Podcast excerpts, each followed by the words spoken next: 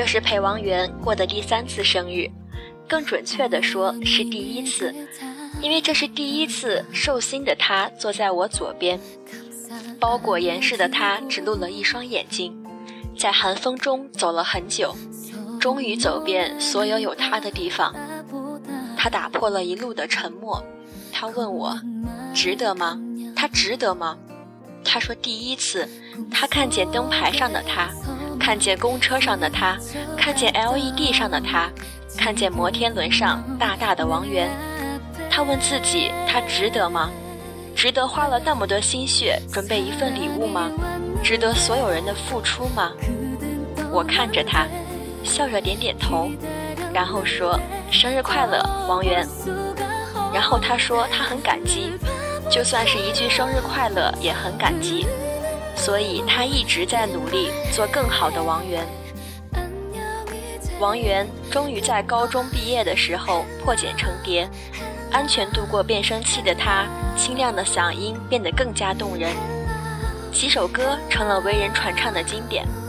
薄荷音主唱不再仅仅是粉丝刷在热门上的话题。一部以他为主的电影票房大卖，凭借这部电影拿了不少大大小小、实至名归的奖。王源拿奖的那天，我一直在刷着微博，听到前线传来最佳男主角得主是王源的时候，喜极而泣。喝完庆功酒的王源给我打了一个电话，他说：“陈今年我没让你们失望吧？”我说：“没有，你很棒。”他说：“陈今年我喜欢你，我们在一起吧。”我说：“你马上高考，不要想有的没的。”他说：“那好，你等我。”事业高峰期的王源拒绝了一切活动，开始闭关准备高考。我也在大学开始了我的第一场恋爱。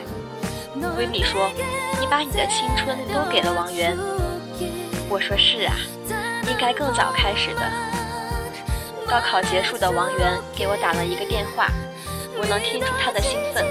他说：“陈今年，我这次考得很好，我一定不会让你们失望。”我说我相信你，他说陈今年你答应我的要做我女朋友，我说圆圆别闹了，我恋爱了，那是我第一次叫她圆圆。